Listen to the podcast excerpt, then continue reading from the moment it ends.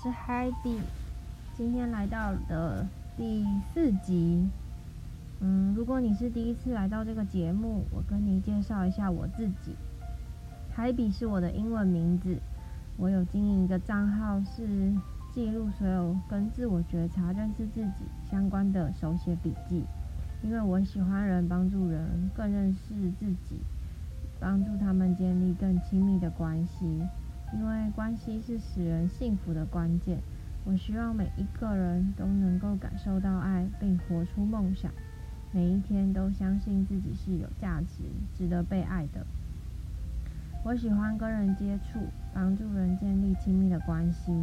我可以让人很有安全感地说出脆弱的地方，并鼓励他们、安慰他们，帮助他们看见自己的价值。透过分享对我有帮助的文字，成为别人的祝福，让小比儿们有一天也可以跟我一样找到生命的价值。我今天要分享的一篇我写过的文章是《致前任男友》，原来我们只是不适合相爱。这篇文章是我在二零一九年六月四号写的。那时候，我们一起去夜光森林陪我的好朋友拍婚纱照。在这栋房子里住着一群奇妙的人，其中包含了将要结婚的情侣和一对已分手的情侣，以及他们的朋友们。因为这一次的旅程，我们有一个非常有意义的对话，所以我想要把它记录下来。透过这个记录，也想要祝福那一些在情感当中可能受伤的人，让你们可以有一个新的眼光。那前情提要一下，我们都是教会的领袖，也都在同一个牧区服侍年轻人。而我与前男友能够有今天的样子，都是神的恩典与怜悯。刚分手那段日子，我真的很想离开这个教会。因为有太多的感受和情绪，让我很困难继续服侍下去。即便区牧协助我们沟通，也都知道了分手是最好的决定，但是脑袋与心里的距离还是很远。可是尾声要胜过情绪，所以我们没有暂停过牧养的服侍。我们依然在尴尬中学习如何相处，在饶恕中学习彼此相爱。时间快转到三年半后，现在的我们可以坐着好好谈话，成为彼此小组员的协调和帮助者。这些年来，我知道我们不是表面的那种和平，而是竭力的面对我们曾经破裂的关系，并渴望能成为彼此的祝福。所以在出游的早晨，也就是朋友在拍婚纱的时候。我与前男友进行了一场历史性的对话。我知道，在这段关系中还有些误会没有解开。我不知道自己是听不懂，所以忘了，还是太痛了，所以记不得。我以为我们没有沟通，但他说他都有。但我不想去计较谁对谁错。我们都有一个共同的目标，是希望不要成为卡住对方的那个人。所以我把时空拉回三年半前关系的据点。我知道，在我的心里还有一些东西没有过去。就算我的脑袋都知道分开是最好的方式，但是在我的感受里就是卡住了。所以在很多的对话里，我还有愤怒，我还无法饶恕，我还没放过对方。所以我们开始了一段对话，说着当时所经历的感受。我们都哭了，我知道这些眼泪是好的，为着那些没说的、有误会的、被拒绝的，可以再一次有机会释怀和放下。我相信我们曾经很相爱，所以就算过了那么久，说着那些话，听见那些没听过的在意时，还是会哭。好像所有的误会都被澄清了，好像所有的过程都被理解了。那些片段的记忆不再只是片段，而是更完整的诠释了我们分开的原因。原来我们只是用不同的标准在理解爱，并且用我们自己的方式去爱对方，并期待对方用我们自己的方式来爱我们。所以，当期待落空时，被拒绝的感受才会那么深。现在的我完全可以想象当时的我是多么不成熟和不够认识自己，而那些失控的情绪会带来多大的伤害。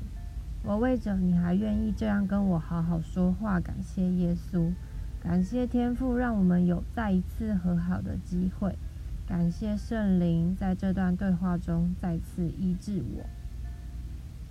谈完话的我们重新认识了彼此，知道他有些话没有说，是那段日子里最后的温柔。想谢谢上帝，让我们爱过彼此，也许那份爱并不成熟。但是却成为生命中很棒的养分。